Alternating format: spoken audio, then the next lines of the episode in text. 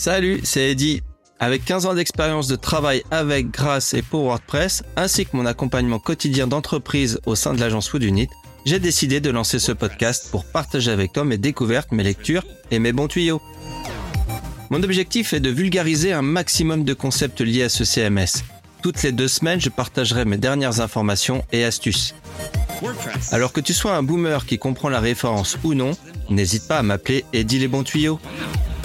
Que tu sois développeur, blogueur, débutant ou professionnel, abonne-toi dès maintenant pour ne rien manquer de mes prochains épisodes et faire de ce podcast ton rendez-vous WordPress régulier. Dans cet épisode, je vous parle des Panama Papers, d'un référentiel d'éco-conception WordPress, d'outils RG2A, d'UpQuest Start, d'un versement de 20 000 euros pour Gutenberg Drupal, et mes invités du jour Marine et Jason pour parler du WordCamp qui a eu lieu à Athènes cette année. Eratom.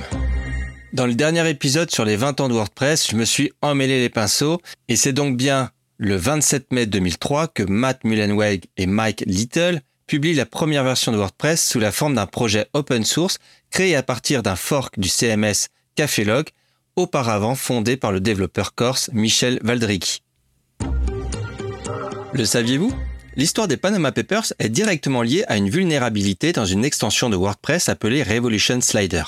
En effet, en 2016, les Panama Papers ont été révélés au grand jour, révélant une fuite massive de documents confidentiels provenant du cabinet d'avocats panaméen Mossack Fonseca. Ces documents ont exposé des informations sur des comptes offshore et des transactions financières de personnes et d'entreprises du monde entier des pirates informatiques ont exploité une faille de sécurité de l'extension Revolution Slider utilisée sur le site web de Mossack Fonseca afin d'accéder au serveur et de récupérer les données confidentielles.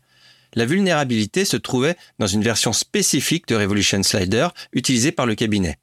Cette extension permet de créer des diaporamas et des galeries d'images sur des sites WordPress. La faille de sécurité dans cette version particulière de Revolution Slider a permis aux pirates d'exécuter du code malveillant sur le serveur WordPress, leur donnant un accès non autorisé aux données sensibles. Ils ont exploité cette vulnérabilité pour infiltrer le système et extraire les Panama Papers. Cet incident a souligné l'importance de maintenir à jour les extensions et les thèmes WordPress, ainsi que de suivre les meilleures pratiques de sécurité pour protéger les sites WordPress contre d'éventuelles attaques. Depuis cet événement, les développeurs de WordPress et la communauté de sécurité ont redoublé d'efforts pour identifier et résoudre rapidement les failles de sécurité afin de prévenir de telles situations à venir. D'ailleurs, si vous utilisez l'extension Revolution Slider et que vous êtes en version 6.6.12, une des dernières, soyez particulièrement prudent, une importante faille de sécurité a été découverte encore une fois dans cette version. Assurez-vous donc de mettre à jour rapidement votre extension pour éviter tout problème potentiel. Éco-concevoir avec WordPress. J'ai un super document à te présenter et à te partager. C'est un guide de bonne pratique d'éco-conception spécialement dédié à WordPress. Ce guide explique pourquoi WordPress est si populaire, notamment grâce à sa facilité d'installation, de personnalisation et d'utilisation, sans avoir à être un expert technique. Mais attention, il souligne aussi que WordPress peut parfois être un peu lourd et avoir un impact environnemental important. Alors ce document propose plein de pratiques géniales pour sensibiliser, guider et promouvoir une approche d'éco-conception lors de l'utilisation de WordPress et d'autres outils similaires. Il est organisé en différentes étapes de cycle de vie, comme l'analyse des besoins, l'installation, la conception, le développement, le contenu, les tests, la mise en ligne, la maintenance et même la fin de vie du site. Chaque pratique est expliquée avec des recommandations, des exemples, des principes de validation et des sources. Ils ont même inclus des indicateurs pour évaluer l'impact environnemental et la priorité de mise en œuvre. Pas de cachotterie plus longtemps, il s'agit du site ref.greenit.fr/vp. ref.greenit.fr/wp. Ce document a donc été créé par l'association Green IT en collaboration avec WordPress France et ils ont fait un super boulot en rassemblant des experts et des relecteurs pour le réaliser. En plus, il mentionne des outils supplémentaires développés par l'association pour aider à l'éco-conception des services numériques. Bref, ce guide te donne plein de bons conseils pour utiliser WordPress de manière plus éco-conçue en réduisant son impact sur l'environnement. C'est top pour prendre soin de la planète tout en profitant des avantages de WordPress. Et puisqu'on est dans les bonnes pratiques pour construire votre site WordPress, je vais te parler d'une extension géniale appelée Ostendo, accessibilité des sites français qui vise à rendre les sites web en France plus accessibles. En France, il y a une réglementation appelée RG2A, référentiel général d'amélioration de l'accessibilité, qui s'applique à l'article 47 de la loi handicap de 2005 avec une mise à jour en 2019. Les sites web soumis au RG2A doivent avoir une déclaration d'accessibilité affichée sur leur site montrant leur niveau de conformité. Ce niveau de conformité est déterminé par un audit d'accessibilité réalisé sur le site. L'extension Ostendo récupère cette information déclarée par les sites et l'affiche directement dans les résultats de recherche de Bing et Google. Ainsi, lorsque vous faites une recherche, vous pouvez voir le niveau d'accessibilité du site affiché dans les résultats. L'extension donne différentes indications pour le niveau d'accessibilité. 1. Site accessible aux personnes handicapées est affiché si tous les critères du RG2A sont respectés, ce qui signifie une conformité totale. 2. Site partiellement accessible aux personnes handicapées est affiché si au moins 50% des critères du RG2A sont respectés, indiquant une conformité partielle. Nous avons également le site non accessible aux personnes handicapées et l'absence de déclaration d'accessibilité obligatoire qui est affichée si le site est soumis à l'obligation d'accessibilité mais n'a pas de déclaration d'accessibilité. L'extension permet également de trier les résultats de recherche en fonction du niveau d'accessibilité et fournit un lien direct vers la déclaration d'accessibilité du site. L'objectif de cette extension est double. Sensibiliser davantage à l'importance de l'accessibilité numérique en France et permettre aux personnes handicapées de connaître le niveau d'accessibilité d'un site avant de le visiter. L'accessibilité numérique est un enjeu crucial et cette extension vise à mettre en évidence la prise en compte de l'accessibilité tout en donnant aux utilisateurs handicapés les informations nécessaires pour choisir des sites accessibles. Cela contribue à sensibiliser à la problématique actuelle du manque d'accessibilité des sites Internet en France. N'hésitez pas à essayer cette extension et à partager votre expérience avec nous. Si vous avez compté combien de fois j'ai dit accessible ou accessibilité dans cet épisode, je vous fais gagner quelque chose. Pour terminer sur les bonnes pratiques WordPress, je te parle de HopQuest Start, qui est un module de formation en ligne d'une durée d'une heure qui fait partie de la certification HopQuest, maîtrise de la qualité en projet web. On vous en a souvent parlé, on a invité Ellie dans un des podcasts, je vous invite à le réécouter. Ce module propose une approche centrée sur les utilisateurs pour la conception de sites web, mettant en avant les valeurs telles que l'inclusion, l'éco-conception, l'accessibilité et la confidentialité. Il présente un système de règles de qualité essentielles applicables à tous et à tous les projets web et numériques, couvrant des aspects tels que le référencement SEO, la performance, la compatibilité mobile, le commerce électronique, la sécurité et bien plus encore. HopQuest Start offre un modèle et un ensemble d'outils qui favorisent une collaboration efficace entre les différentes disciplines impliquées dans un projet web, permettant ainsi une meilleure gestion des risques et une amélioration de l'expérience utilisateur et client. Donc que tu sois développeur, chef de projet, designer et même commercial, cette formation, elle est pour toi. Cette formation HopQuest résulte de 20 années de travail sur les attentes fondamentales des utilisateurs de sites web, ainsi que de nombreuses interactions entre les membres de la communauté HopQuest. Plus de 15 000 professionnels certifiés ont suivi cette formation transversale, ce qui leur a permis de mieux intégrer les différentes disciplines du web et de gérer de manière plus efficace les risques liés au projet web. Cette formation HopQuest Start est entièrement en ligne et vous bénéficiez de 15 jours d'accès pour compléter le module. C'est entièrement gratuit. Elle est conçue pour les débutants, offrant une introduction rapide et facile aux enjeux du web. HopQuest Start est gratuit et immédiat. Il vous suffit de remplir le formulaire pour commencer la formation. C'est une excellente opportunité d'approfondir vos connaissances sur la qualité des projets web et de renforcer votre expertise dans ce domaine. Tapez dans votre barre de recherche, tapez dans votre moteur de recherche préféré HopQuest Start et démarrez votre certification. La société automatique à l'origine de WordPress vient de faire un don de 20 000 euros pour soutenir le développement du module Drupal Gutenberg. Ce module créé par Frontcom, une agence norvégienne, est utilisé sur plus de 3000 sites web Drupal. Ce don a été effectué dans le cadre du concours d'innovation DrupalCon à Pittsburgh, où le projet a été sélectionné parmi 5 lauréats sur 35 propositions. Les fonds seront utilisés pour faire progresser le projet en organisant un atelier en personne. Des développeurs de Gutenberg WordPress vont aller gratuitement aider des développeurs de Drupal pour améliorer cette extension. L'objectif est d'améliorer l'intégration entre Gutenberg et Drupal, facilitant ainsi la contribution des développeurs et renforçant l'utilisabilité de Drupal en tant que système de gestion de contenu. Cette collaboration vise à renforcer la coopération entre les projets open source et à faire avancer le développement de Drupal en tant que CMS d'entreprise. Petite info de dernière minute toute chaude, il va y avoir un changement de terminologie assez important sur WordPress 6.3, voire 6.4 si vraiment ça bloque techniquement, mais les blocs réutilisables deviennent des compositions synchronisées. Synced Patterns en anglais. Cela semble en effet beaucoup plus logique. Nous avons les patterns, donc les compositions, et les compositions que l'on peut synchroniser dans tout le site. C'est pour ma part la façon dont je l'explique à mes clients, aux gens à qui je vais expliquer comment fonctionnent les compositions et les blocs réutilisables. Ce sera beaucoup plus simple de dire qu'il y a des compositions et des compositions que l'on peut synchroniser ou désynchroniser. Ce changement de terminologie va de pair avec un changement au niveau de l'ergonomie et au niveau de l'interface. Quand vous allez sauvegarder un groupe de blocs, des blocs euh, en tant que composition, vous allez juste avoir à cocher si vous voulez que ça soit synchronisé ou non. Donc il n'y a pas deux options, une pour les compositions, une pour des blocs réutilisables, mais une seule pour des compositions que vous choisirez si vous devez l'insynchroniser ou non.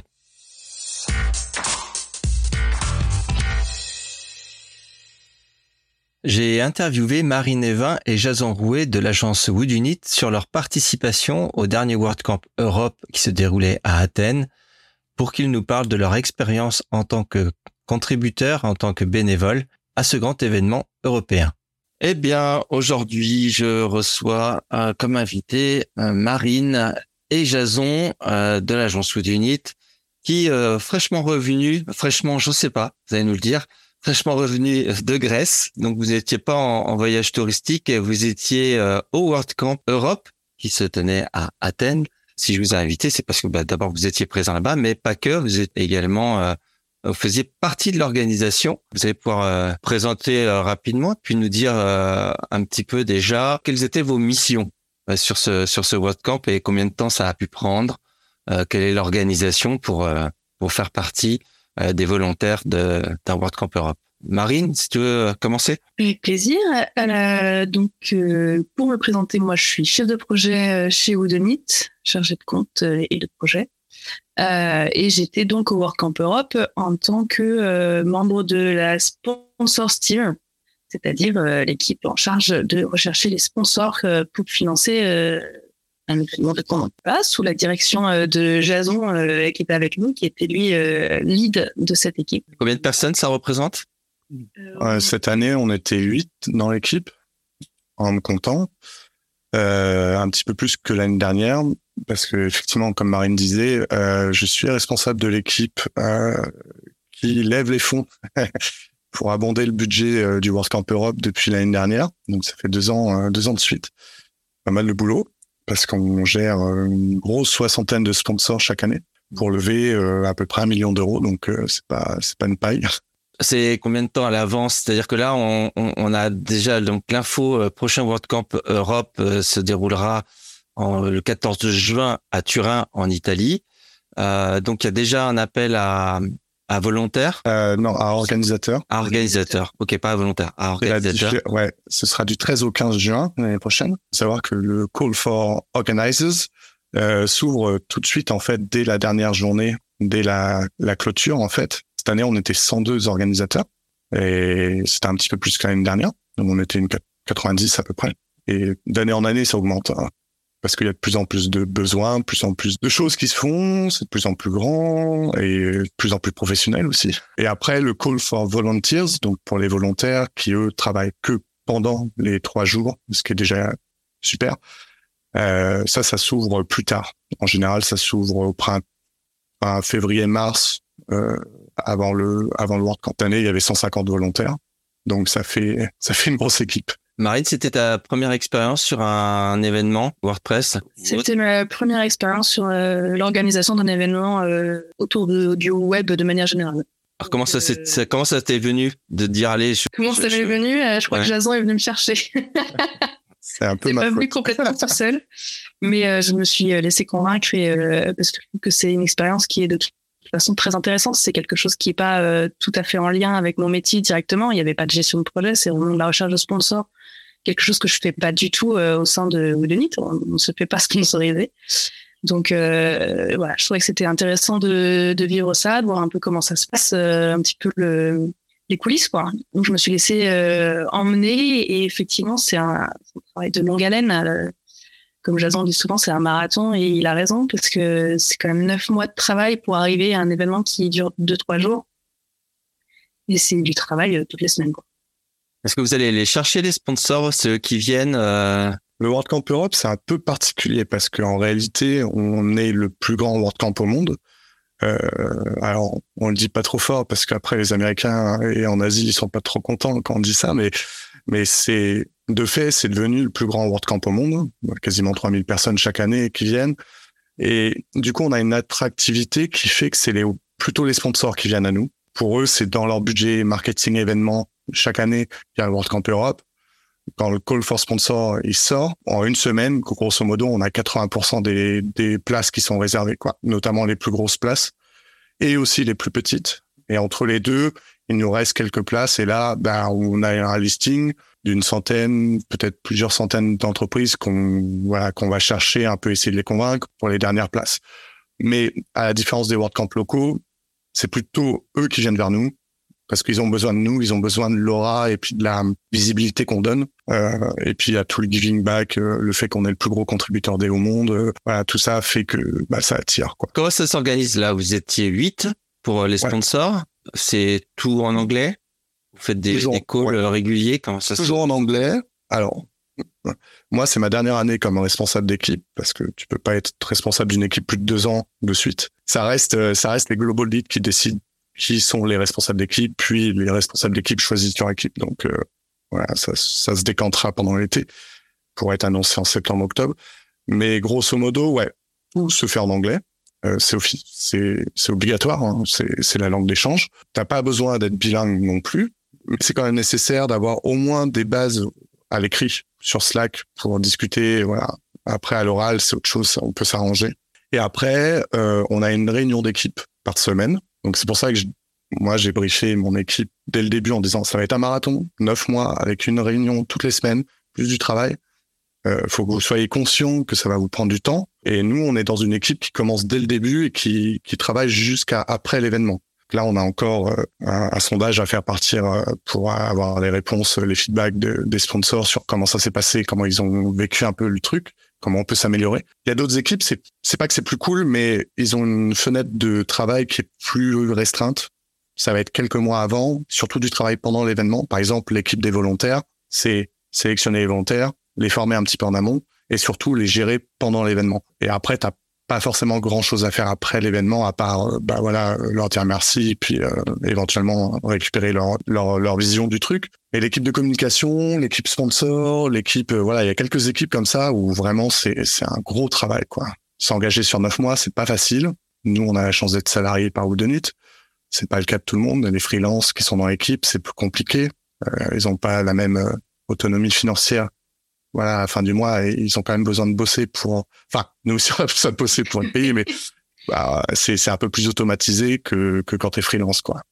Mais c'est ça, nous, on a la chance d'avoir euh, bah, deux heures par semaine de notre temps euh, qui sont euh, sponsorisés par Udonit pour les WordCamp et pour WordPress de manière générale, pour, dans le cadre de l'initiative Five for the Future. C'est vrai que, enfin, pour nous, c'est une chance d'avoir ce temps-là dédié où on n'a pas besoin de prendre sur notre plan perso ou après, ça reste quand même un engagement où il faut avoir conscience que selon les semaines, selon les périodes, des il, y a des, il y a des périodes où tu as plus de travail que d'autres. Nous, c'est plutôt sur le long terme, c'est toujours un peu pareil. Et il faut avoir conscience que c'est une dizaine d'heures par semaine au minimum, quoi. C'est deux heures par jour à peu près entre les emails avec les sponsors, les réunions d'équipe. Enfin, voilà, ça va vite. Hein. voilà, on a on a des outils internes euh, pour euh, vérifier où est-ce qu'on en est de la signature des contrats, signature de. Enfin, il y a quand même pas mal de travail en, qui, qui est pas très visible, qui, qui est pas forcément, c'est des efforts qui sont pas forcément très visibles, mais euh, qui sont nécessaires parce que sans le budget, euh, sans, sans, les sponsors, on n'a pas de budget quoi. C'est pas les tickets. Euh, le système des WordCamp. Voilà, le système des WordCamp, c'est justement d'avoir des sponsors pour avoir des tickets qui sont très peu chers, 50 balles pour pour le WordCamp Europe, 25 à 30 euros pour les WordCamp locaux, c'est c'est rien du tout pour des événements de tech. À partir du moment où il y a l'appel à sponsor, vous allez euh, recevoir tous ces mails, euh, les étudier, les placer, j'imagine, en... Il y a des... Sais pas quels étaient les niveaux, Platinum, etc., Gold. Super euh, après, c'est quoi pendant neuf mois? C'est euh, des échanges avec eux, c'est les rassurer, leur dire comment ils seront placés? Est-ce que vous allez jusqu'à leur emplacement sur le WordCamp physique du relationnel pendant le, World Camp Europe? Ouais, alors ça va? Ça commence même un petit peu avant ça. Ça, ça commence un peu en amont. C'est-à-dire que avant même la sélection de l'équipe par le team lead, euh, il y a une réflexion stratégique sur combien on va prendre de sponsors en fonction du lieu, parce qu'en fait chaque année, comme le lieu est différent, t'as pas la même euh, la même superficie et donc la taille des stands, le nombre de stands est forcément limité par le lieu. Et ça, c'est, nous, ça nous est imposé. On, on choisit pas le lieu. C'est, euh, c'est dans la candidature euh, de la ville. Euh, le lieu est forcément déjà compris et choisi et réservé. En fonction de ça, en fait, nous, on travaille beaucoup avec un prestataire qui s'appelle Production Pool, qui est en fait une boîte d'événementiel qui nous aide sur toute la partie logistique technique. C'est-à-dire que eux, ils vont prendre en compte les, les spécificités du lieu, les obligations du lieu sur euh, les sorties euh, d'urgence, sur le passage qu'il doit y avoir entre les stands. Et voilà, il y a des obligations comme ça qui sont qui sont nous sont imposées. Donc euh, nous, on n'a pas la capacité, l'expérience pour gérer ça. Donc on a on a ce prestataire. et en fonction de ça, donc on va savoir combien on peut mettre de stands. Et, et donc il y a toute la stratégie sur le, le pricing, donc la tarification. Euh, de choisir bah, combien on va vendre ça à nos sponsors. Tout ça, c'est notre responsabilité. Ça, qu'est-ce qui est inclus dans chaque euh, niveau Et les bénéfices, de sponsoring Les bénéfices que chaque euh, niveau de sponsoring vont vont avoir. C'est-à-dire, est-ce que tu vas avoir un stand de 25 mètres carrés ou de 10 mètres carrés? Est-ce que tu vas avoir une photo officielle par l'équipe des photographes? Est-ce que tu vas avoir ton logo? À quel point il va être visible partout? Donc tout ça, c'est en amont un petit peu. Et puis après, une fois que l'équipe est sélectionnée et qu'on ouvre le call for sponsor, là, c'est plus dans de la gestion finalement. Oui, c'est ça. En fait, on se répartit les, les différents contacts, euh, les différentes entreprises euh, entre les différents membres de l'équipe pour que ce soit pas la même personne qui se retrouve avec 50 euh, sponsors et qu'il y en ait un ou deux qui est juste un sponsor aéré. Donc, on, on, envoie des emails pour démarcher, pour dire si, enfin voilà, pour proposer le sponsoring ceux qui ne seraient pas déjà venus nous voir avant. Euh, et euh, en fait, à partir de là, effectivement, l'accompagnement, il est euh, le fait, le fait qu'on ait du travail toutes les semaines, c'est parce que il faut demander des informations aux sponsors, il faut s'assurer qu'ils signent le contrat, qu'on envoie les factures, que les factures soient payées, qu'ils nous envoient bien toutes leurs informations, les contenus pour le site internet, les contenus pour leur stand, tous les logos en haute définition, le dernier logo, parce que même s'ils sont déjà sponsorisés l'année dernière, Peut-être que le logo a pu évoluer en besoin de version plus à jour. Euh, ouais, on s'assure aussi qu'ils prennent leur ticket. Euh, voilà, il y a, y a, énormément de, de, petits points de détail qui euh, se rajoutent au fur et à mesure et euh, pas forcément l'anticiper euh, beaucoup parce que en face, il n'y a pas forcément beaucoup de réactivité euh, pour relancer, pour suivre vraiment vraiment de près chaque sponsor. Ouais, et puis l'idée, c'est qu'ils aient L'idée, c'est un peu que chaque sponsor ait son, son point de contact dans l'équipe des sponsors, dans l'équipe d'organisation, euh, parce qu'il y a des négociations à faire sur certains, parce que certains euh, ont des processus de validation qui sont super complexes, d'autres c'est super rapide parce que tu as le CEO directement en contact et puis bah, le gars il signe, il paye euh, tout de suite quoi.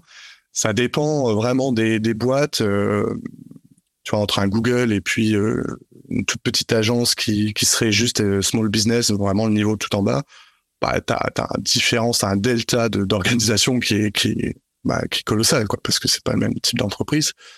Euh, nous, le but, c'est de créer aussi des relations et puis d'année en année, bah, les sponsors connaissent un peu l'équipe des sponsors parce qu'on est sur du long terme, quoi. On est sur de la relation. La plupart des sponsors reviennent tous les ans, quoi. Trois quarts des sponsors étaient déjà sponsors à Porto l'année dernière. C'est assez important en fait parce qu'on a besoin d'eux sur euh, sur le long terme. Et puis bah le but c'est aussi de les remotiver à, à redevenir sponsors d'année en année parce que bah finalement c'est un peu le même type de d'événement donc euh, ils vont voir à peu près la même chose, les mêmes personnes, peu de choses près quoi. Enfin donc euh, trouver d'autres façons de les motiver. Et du coup, effectivement, pour répondre à ta question, il a dit euh, pendant le WordCamp, oui, on fait du relationnel avec les avec nos sponsors, les, les sponsors qu'on a euh, dans notre portefeuille euh, chacun. on va les voir, on s'assure que tout va bien. on répond à leurs questions s'ils en ont. Leur, enfin, à quel point c'est juste est-ce que vous auriez une paire de ciseaux On est là, on leur rappelle ce, ce dont ils ont besoin. C'est on fait en sorte qu'il y ait une vraie relation qui s'établisse Euh, on a beaucoup communiqué et on leur montre qu'on est là et qu'on on peut se rencontrer en personne au moment du WordCamp. C'est pas juste financier entre guillemets. Moi cette année, par exemple, il y a, y a certains sponsors que j'ai rencontrés pour la première fois. Ça fait deux ans, enfin ça fait deux éditions qu'on communique régulièrement euh, par mail ou qu'on s'est fait un ou deux zooms. Mais, euh, c'était la première fois qu'on se rencontrait physiquement et bah, ça fait du bien de pouvoir dire bah super, on a bien bossé ensemble, c'était cool. Euh, c'est important parce que l'objectif du World Camp Europe, c'est de faire se rencontrer les gens, et qu'on soit physiquement au même endroit pour créer euh, bah, du relationnel, euh, pour networker hein, tout simplement. Mais et ça c'est ça c'est chouette. Vous aviez beaucoup de sponsors européens. C'est assez mixé. il y a des sponsors européens. Euh, Là, comme ça, je sais pas, j'ai pas trop la répartition. Je dirais que peut-être la moitié sont, un tiers sont européens, entre un tiers et la moitié, je dirais. Et après, bah, euh, il y a beaucoup de boîtes américaines, évidemment, mais aussi beaucoup euh, d'Asie, euh, notamment Pakistan, Inde, Bangladesh. Il y a une grosse communauté dans ces trois pays.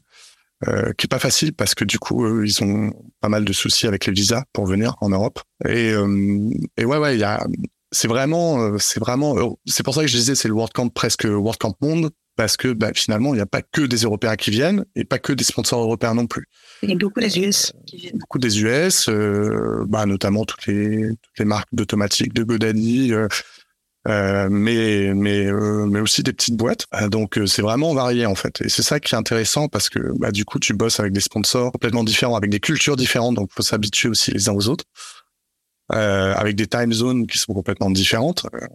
Puis faut travailler avec l'agenda aussi de nos sponsors. Euh, j'avais par exemple euh, dans le portefeuille un sponsor qui a enchaîné les événements pendant tout le mois qui a précédé euh, le WordCamp.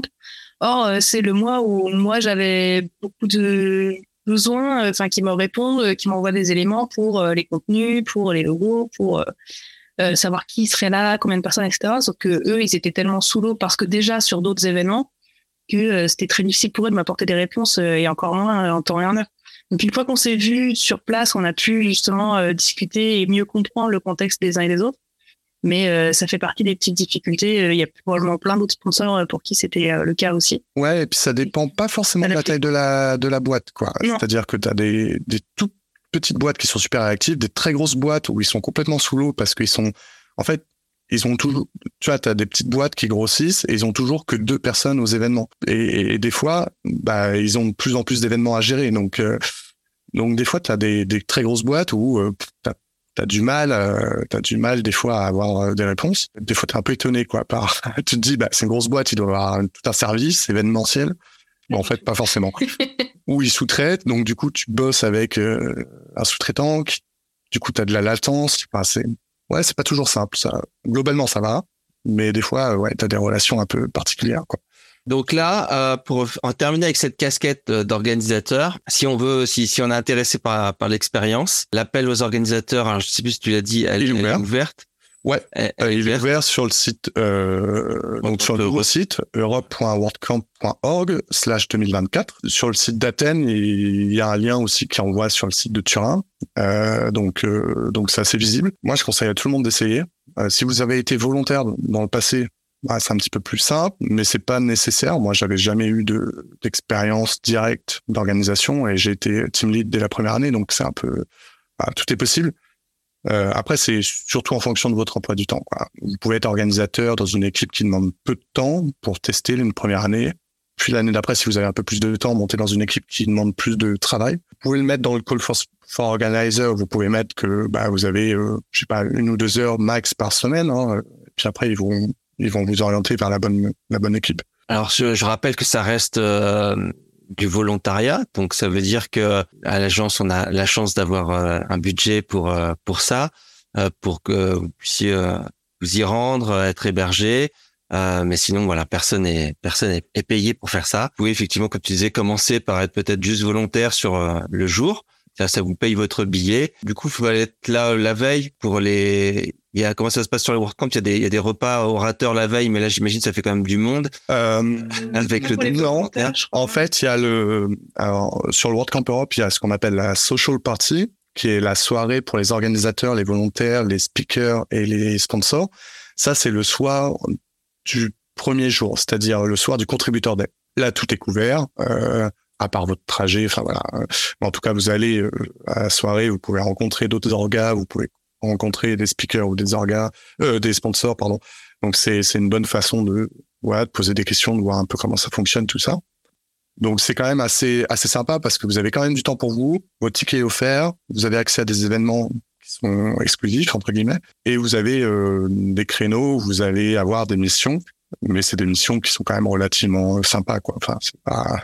Ça permet vraiment de vivre le WordCamp dans une, une autre ambiance en fait où on est vraiment euh, vraiment en immersion. Euh, on peut tout de suite rencontrer du monde en fait parce que ah toi aussi t'es volontaire et puis enfin, voilà c'est c'est euh, c'est l'expérience humaine, ben, c'est ce qui est très. Euh, ouais, par exemple. De, de, dire comme ça, mais euh, c'est vraiment euh, vraiment très humain. Euh, le, le WordCamp, c'est énormément de rencontres et de, ouais, de passer du temps avec des gens et on s'entend, on s'entend moins et c'est très intéressant à ce niveau-là en fait, parce qu'il y a plein de métiers, plein de cultures. C'est ça. Par exemple, moi, je discutais avec Laurent Maillard qui est au Luxembourg et lui, il est volontaire depuis, je crois, depuis Séville en 2015, tous les ans, parce qu'il n'a pas forcément le temps pour être organisateur, mais tous les ans, il revient pour euh, pour être euh, volontaire, faire des rôles différents. Et, euh, et c'est aussi grâce à des gens comme ça que bah, que le WordCamp il fonctionne, parce que sans les volontaires, ce serait pas faisable. Sans les organes non plus, mais sans les volontaires, ça fonctionnerait pas suffisamment. Et puis ce serait complètement différent comme type d'événement. De toute façon, ce serait pas du tout le même style. Mais euh, il y a pas mal de francophones qui sont volontaires tous les ans, donc vous ne serez pas perdu si vous êtes volontaire. Oui, et puis alors là, Turin, du coup, c'est vraiment proche, hein, bah, pour ceux qui, qui, en tout cas, sont à l'est ou dans le sud-est. Euh, donc, c'est vraiment l'occasion euh, de tester ça. Maintenant, ce que j'aimerais, c'est euh, mettre votre casquette euh, j'allais dire, de touriste, pour nous parler de cette édition à Athènes. comment comment c'était, où, où, ça se trouvait, comment vous l'avez vécu? Est-ce que c'était une édition sympa? Voilà, ce que vous avez appris donc c'était à Athènes. Euh, pour la casquette de touriste, euh, perso, j'ai pu l'enfiler qu'une fois le WordCamp terminé, parce que euh, c'est vrai que pendant le WordCamp et en plus en étant dans l'équipe d'organisation, on passe notre temps entre le lieu du WordCamp, le lieu des, des side events. il y a des, des soirées tous les soirs ou des, des petits verres avec d'autres gens. On a discuté avec un sponsor à un moment. Donc, vraiment aucun temps pour voir euh, la ville, euh, découvrir Athènes en soi, euh, à part savoir quelle température il fait et la météo du lieu, c'est très très restreint. Par contre, une fois l'événement terminé, pour ma part, j'avais pris quelques jours de repos, qui du coup m'ont pas servi à me reposer, mais à visiter Athènes, voir l'Acropole. c'est une ville qui est très cosmopolite. Il y a beaucoup de, de différences entre bah, les immeubles qui sont quand même pas mal délabrés et des très beaux restes antiques. euh, L'acropole est vraiment magnifique. Euh, pour peu qu'on aille en fin de journée, euh, les lumières sont très très belles. Et puis euh, il y a, c'est une ville qui est très vallonnée, donc on peut vite se retrouver en hauteur avec une vue à 360 sur la ville, et, qui est sympa et qui donne envie de revenir pour y passer plus de temps et aller explorer les alentours. Et en termes de conférences, alors est-ce que vous avez eu, eu, le temps d'écouter une, une conférence? Je l'ai à une et encore, euh, j'avoue, je suis pas restée jusqu'au bout. Euh, je suis à une conférence qui était sur euh, The Future of Work, où je m'attendais du coup, euh, vu le nom, à parler euh, du futur du travail, donc des différents modes, peut-être l'entreprise libérée dont Émilie régulièrement. Et en fait, pas du tout. C'était les résultats des stats sur une étude, plutôt un état des lieux du travail aujourd'hui en fait. Euh, donc euh, donc j'étais un peu déçu là-dessus parce que c'est pas ce à quoi je m'attendais. En tant qu'orga, en fait, t'as pas t'as pas vraiment le temps euh, pendant l'événement pour aller assister à des conférences. D'autant que tu sais que quasiment tout sera sur WordPress.tv euh, quelques semaines ou quelques jours après l'événement. Là, je vois qu'il y a déjà des vidéos qui commencent à sortir. Donc bon, moi je me suis dit, bon, la plupart des trucs, euh, s'il y a des trucs intéressants, je les regarderai après. Euh, j'ai juste assisté à, un panel en fait avec les anciens global leads euh, du WordCamp sur euh, qui parlaient de, leur expérience et de ce qui pourrait être intéressant de faire dans le futur sur sur le WordCamp Europe. où j'ai posé une question à la fin sur sur le mode de de sélection des global leads qui aujourd'hui reste encore un peu très peu transparent. Mais mais il y a des choses à améliorer partout. Euh, après, j'ai assisté bah, à la conférence de, de Matt Mullenweg et puis Josepha et puis Mathias, euh, voilà, qui est un peu la. oui, celle-là, c'était un peu obligé. Le truc, euh, le truc un peu obligatoire, d'autant qu'après, on était. Enfin, après, c'était la remarque de clôture, donc on, on allait être sur scène, donc c'est. c'est toujours assez impressionnant hein, de, de le faire. Mais ouais, ouais, non, c'est cette année, c'était différent aussi parce qu'on n'avait pas les masques comme à Porto. C'était plus sympa. Le lieu était était vraiment lumineux, très joli, était mieux organisé pour une conférence comme nous. Quoi. Euh, L'année dernière, c'était une sorte de stade rond, donc c'était assez particulier à aménager. Euh, après à Athènes, bah, moi j'ai fait comme Marine, hein, j'ai pris deux trois jours après pour profiter. C'est une ville assez particulière aussi, Athènes. C'est tentaculaire, assez destroy euh, par quand même. Euh, mais en même temps, tu as plein de petits îlots euh, sympathiques. Hein. J'aime bien ce genre de ville. Hein.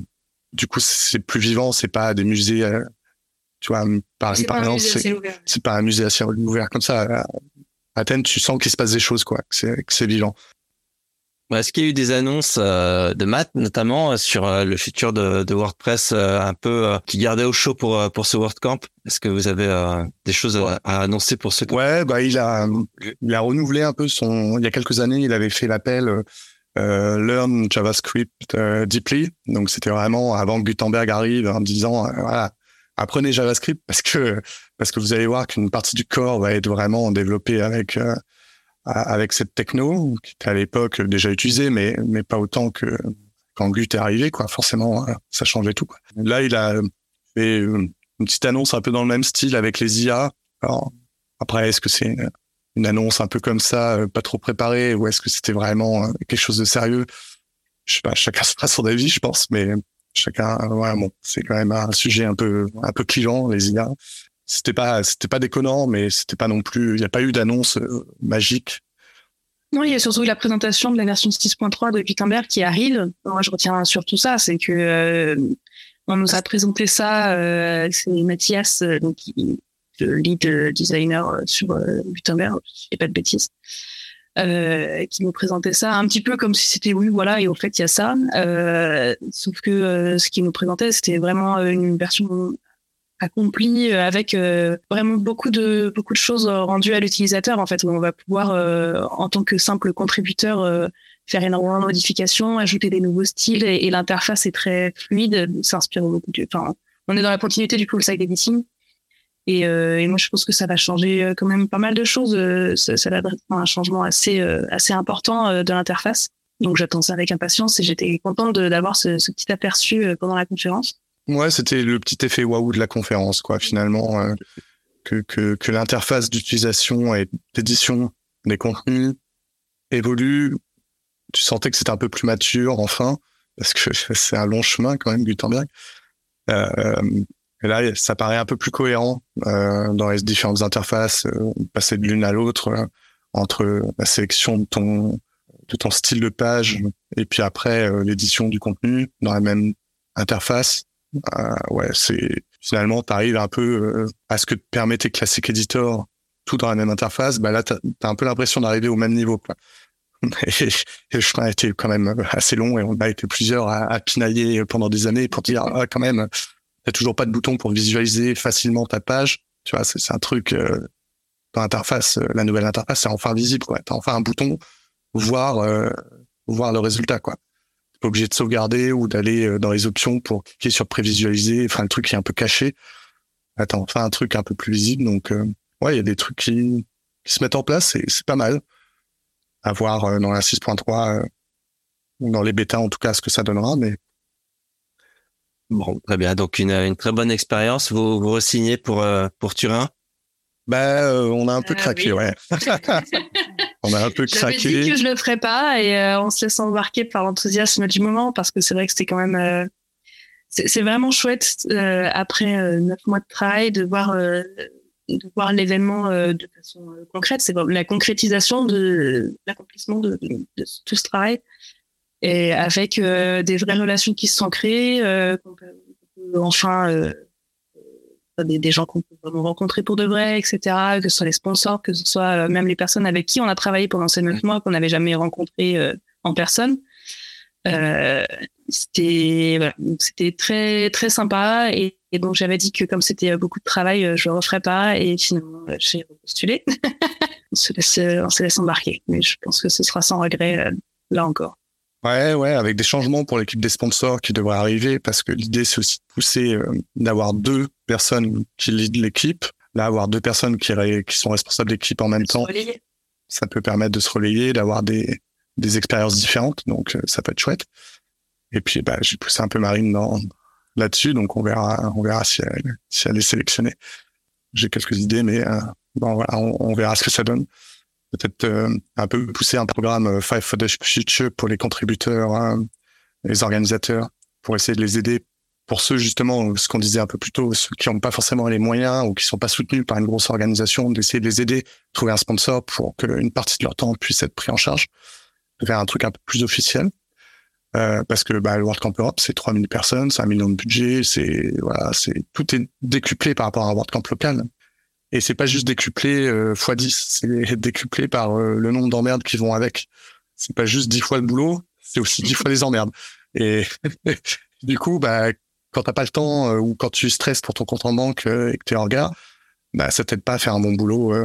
et c'est pas juste en fait pour, pour pas mal de personnes. Donc, on, stay tuned.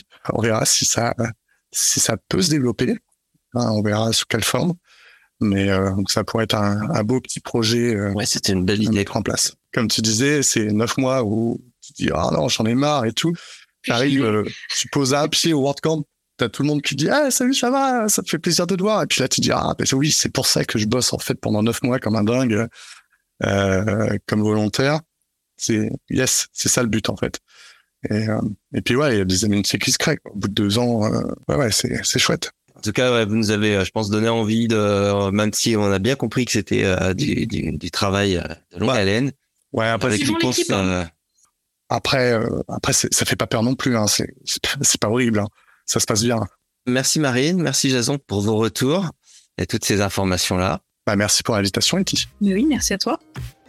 Je remercie la communauté WordPress et tout particulièrement les personnes actives du Slack WordPress FR qui sont une source quotidienne d'informations.